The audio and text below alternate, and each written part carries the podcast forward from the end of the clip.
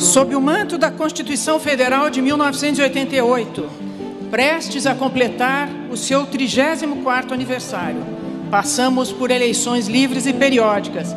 Todo o poder emana do povo, que o exerce por meio de seus representantes eleitos. As urnas eletrônicas revelaram-se seguras e confiáveis.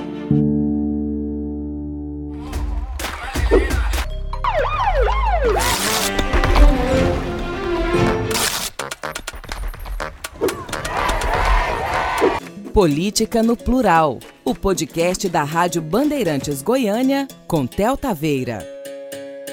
Começando mais um Política no Plural, que é um podcast produzido pela Like Comunicação com o apoio da Rádio Bandeirantes Goiânia. Fechada com você, fechada com a verdade. E hoje nós estamos recebendo aqui Ludmila Rosa. Feliz demais de estar aqui, adorei. Política no plural não tem como não ser prestigiado, viu? Você gostou do nosso Nossa, nome? Nossa, tudo, tudo incrível aqui, tudo, tudo muito aconchegante. E eu desejo sorte e sucesso a vocês. O tema também é super instigante. E vamos lá, vamos contribuir com a boa prosa e a democracia no nosso estado e onde quer que seja que chegue os nossos vídeos aqui. Um reencontro com a Ludmilla, na verdade, que eu já conheço há alguns anos. A Lud que está muito envolvida no cenário político aqui da nossa capital de Goiás. Afinal, o nosso Política no Plural é gravado aqui em Goiânia, mas é para comunicar com o Brasil inteiro, é para falar sobre políticas públicas no Brasil todo. Política pública o quão mais plural ela é, quão mais plurais são os atores envolvidos na, na, reflexão, na perspectiva de produção de uma política pública, mais assertiva ela é. Porque ela chega em vários grupos sociais que uma conduta ou um pensamento mais hegemônico não consegue abarcar. Então, a política, ela é em essência, é, e a democracia também é, em essência, plural, diversa. A pluralidade, ela é a coluna vertebral da uhum. democracia, ela é a coluna vertebral é, de uma vida em sociedade harmônica, é, fraterna, enfim. Eu acho que é, esse é o sentido. Todas as vozes terem vez e todas as vozes é, é, se verem representadas, né? Essa pluralidade também tem a ver com representatividade. As políticas no nosso país, elas pensam em todo mundo? Elas nasceram com esse objetivo? De longe, essa é a pergunta mais fácil que você vai me fazer hoje, eu tenho certeza disso. Primeiro, elas foram pensadas para ser. Como eu te disse, assim, se você for olhar é, abstratamente o que é o sistema político, não só do Brasil, o que é o sistema político? Ele é feito para representar as pessoas conforme os mais diversos segmentos, os mais diversos estratos sociais. Ponto. Isso é em tese. Na prática, o que a gente vê, né, nós, nós vemos que a política pública é desenhada nos espaços de poder formais, institucionais. Então você se alça a um espaço de poder como esse através de uma eleição ou através de você participar de um grupo político que, enfim, está coordenando a máquina pública num determinado momento né, da história de uma cidade, de um estado e do país. Então, essa é a forma com que você alça ao poder fora o concurso público, que você é um gestor de Estado.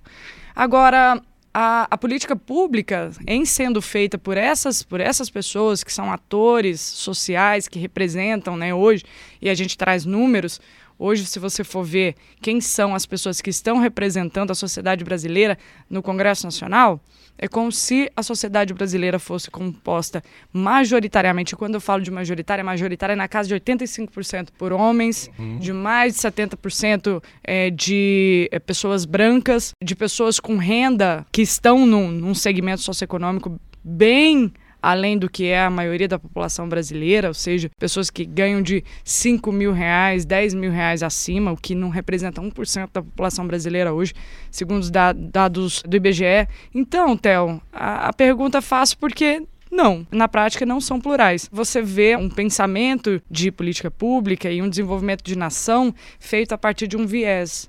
É, de, um, de um viés de classe, de um viés de cor, de raça, de um viés de status socioeconômico. Então não dá para a gente dizer que as políticas públicas hoje elas alcançam o que é a população brasileira. Dá para dizer que a gente vive numa democracia de fato ou não? É engraçado, Theo. A democracia é vista sob a sua perspectiva formal. Estar numa democracia é você ter o livre direito ao voto, né? Você ter acesso a esse mecanismo que faz com que você coloque lá alguém que represente seus valores e interesses, tá? Essa é a perspectiva formal da democracia. A gente estuda e lê muito sobre a perspectiva substantiva da democracia, que é esse conteúdo. Né? Do que, que a gente fala quando a gente quer defender a democracia, o Estado democrático de direito? A gente está falando só de regramentos, de normas, de legislações que dizem como a gente deve se comportar ou como não deve se comportar. Esse é um aspecto fundamental também, mas que é importante porque a gente está fazendo essa moldura. Mas dentro da moldura, o que que, o que, que tem? Uhum. Qual que é o nosso conteúdo democrático? Como as pessoas se percebem dentro desses espaços? Como elas são beneficiadas pelas políticas que são produzidas dentro desse espaço meramente formal? Uhum. Então, assim, quais são os acessos que a população brasileira tem a isso que a gente chama de Estado brasileiro, aos serviços públicos brasileiros? Todos esses elementos, Theo, eles se somam para a gente entender o que é a democracia vivida em plenitude. Uhum. Democracia, se a gente fosse pensar, ah, é o voto, então nós estamos vivendo em democracia durante 45 dias a cada dois anos. E não é isso. O que a gente quer é viver a democracia durante todos os dias de todos os nossos anos, porque esse é o melhor regime de governo experimentado e não há é, regime que consiga sombreá-la e não há regime que consiga competir até hoje com a democracia. Eu gosto mais do lado das predileções, do lado A, eu gosto mais B, eu gosto mais C. Isso são discussões que estão acima do solo democrático. A democracia é o que ampara essas discussões acontecerem de uma maneira republicana, civilizada, porque a democracia é esse solo. E aqui dentro desse, desse tabuleiro a gente apresenta as nossas ideias e a gente, bom, tenta avançar naquilo que nós convergimos e aquilo que a gente não pensa igual, bom, que bom, é isso mesmo. Interessante você dizer isso, porque as pessoas, até aquelas que questionam, às vezes não se lembram que se elas não vivessem numa democracia, talvez elas não pudessem sequer questionar. Exato. E nem, e nem divergir, né? Porque se você não está numa democracia, a divergência perante aquele que está no poder, ela é fatal, ela é cruel ela é proibitiva, né? Persecutória. É, você tem que ir embora do seu país, você, enfim, você tem que ser preso, você tem que isso. Então, é, quando a gente está falando de preferências ideológicas, isso só faz sentido porque essa, esses grandes braços que nos, que nos abraçam, que nos acolhem, é a democracia. Se parece uma realidade, ou se parece um conceito, melhor dizendo, tão enraizado e tão à margem, ou acima, é melhor, do debate que o que você está nos explicando é que a democracia está acima disso tudo, por mais que a gente resolva brigar aqui embaixo, né? Por que que de repente um milhão de pessoas, mais até, sentiram que precisavam registrar? Olha, eu defendo a democracia. Estamos passando por um momento de imenso perigo para a normalidade democrática, risco às instituições da República, insinuações de desacato ao resultado das eleições. Foi um momento em que a sociedade brasileira sentiu é, a necessidade de falar, sentiu a necessidade de marcar uma posição contrária a tudo isso que queria solapar a democracia no Brasil. As vozes, ao movimento que também é político, né? Tudo é político e esse movimento também. Então, é, a sociedade brasileira, e não fui eu, Ludmilla, não foi só a Faculdade de Direito lá São Francisco, lá na USP, quem se, quem se ergueu Lá começou, lá germinou em uma belíssima carta, uma carta que não tem é, valor por A ou B, que não tem uma preferência por bandeira ideológica quaisquer, mas uma carta que fala sobre aquilo que, que eu venho dizendo, assim, aquilo que une o Brasil, que é a democracia.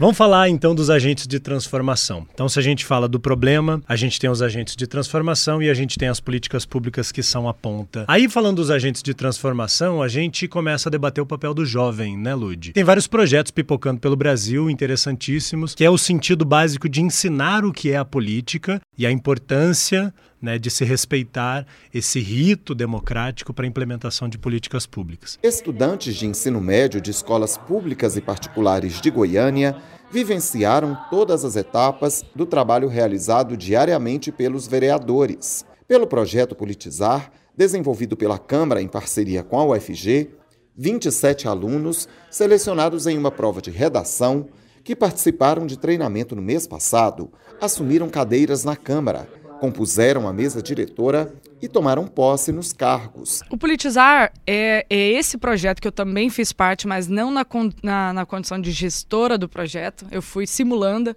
Muitas pessoas que se lançaram é, na vida pública, que foram disputar mandatos, né? Que ali é um termômetro, né? Porque você faz uma imersão como essa, você fica achando realmente que você é parlamentar. Então teve gente ali que falou, Gostou. caramba. Teve gente que falou, caramba, isso é pra mim. Teve gente que falou, nunca mais, nunca mais. A vida, a, até a vida pública, efetivamente, não é pra mim. Eu gosto, gosto dos bastidores e tal. Então, é um, foi um projeto divisor de águas na vida de muita gente. Eu tenho muito orgulho de ter feito parte, Theo. A gente trocou ideias e experiências, a gente foi, a gente se uniu várias vezes e a gente pensou num bem comum. Tinha várias coisas que afetavam muitas pessoas. E aí, com a amizade com a Maria Luísa, nós descobrimos que tínhamos algo em comum, que era falar sobre as famílias monoparentais. E de cara desenvolvemos esse projeto. A ideia deles foi tão bem construída e tão bem argumentada que um vereador aqui da Câmara Municipal de Goiânia acatou o projeto, botou o nome dele e nesse momento esse projeto de lei está tramitando aqui dentro. A juventude hoje ela está focadíssima em pautas como sustentabilidade, educação, é, uma educação empreendedora, como é que, enfim, é uma outra cabeça. Posicionamento sobre assuntos polêmicos. Protagonismo, ter minorias, sua própria voz, minorias. Exato. Então, assim, você pode ver que até as empresas, as grandes empresas do mundo hoje, Theo, elas estão se preparando para essa juventude. Para essa geração Z.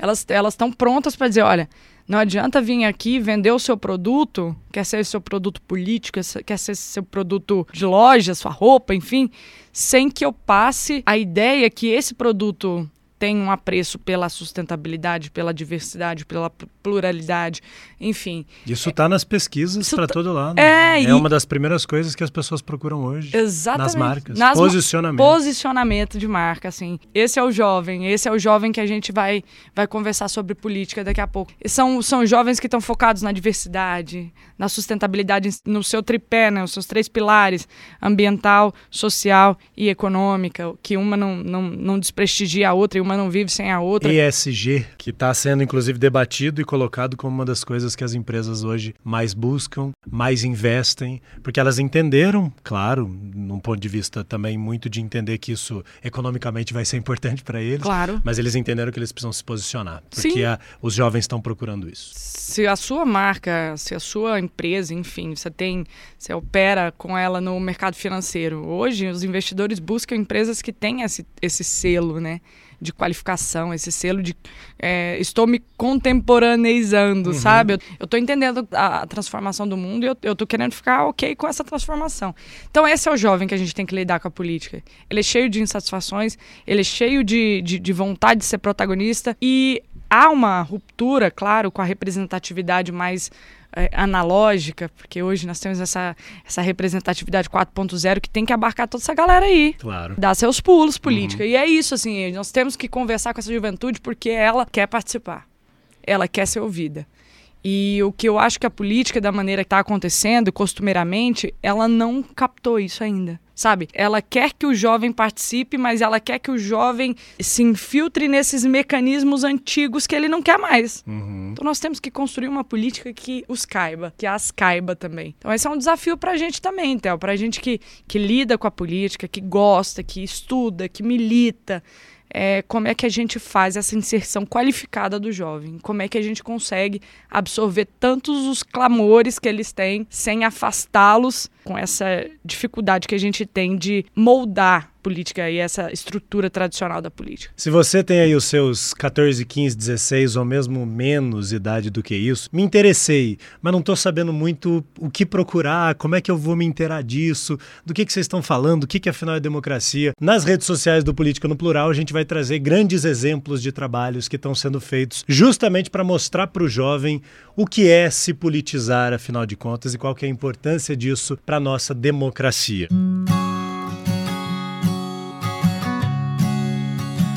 Vamos criar uma tradição a partir de agora de terminar os nossos episódios imaginando a seguinte situação, Lud. Você pode espalhar um cartazinho de lambi-lambi pelo Brasil neste momento de ataques à democracia. O que, que você diria nessa mensagem que você tem, nessa oportunidade? Eu, é, eu sou uma pessoa muito pouco sintética, então eu acho que meu lambi-lambi daria quase um papiro, assim. um festival. É, um, Theo, eu diria que, para o jovem especificamente, eu falaria que a democracia também para eles é um inegociável e é o espaço em que eles conseguem convergir e fazer acontecer toda a aspiração que eles têm de mundo, de futuro, de, de diversidade, de protagonismo, de plenitude. Então, para fora da democracia, é, não existe voz. Olha a sua frase no Lambi Lambi. Fora da democracia, a gente não tem voz. Não tem voz. Que puta frase que ficou hoje. Se você está nos ouvindo na versão de áudio no Spotify e nas outras plataformas, seja muito bem-vindo. Acompanhe a gente também nas redes sociais. Um beijo para vocês, um beijo para você. Beijo. E a gente se vê no próximo Política no Plural. Até lá.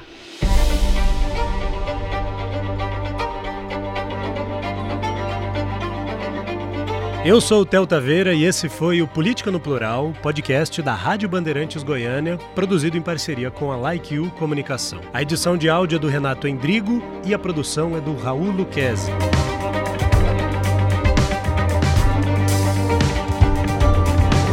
Bradamos de forma uníssona. Estado Democrático de Direito sempre!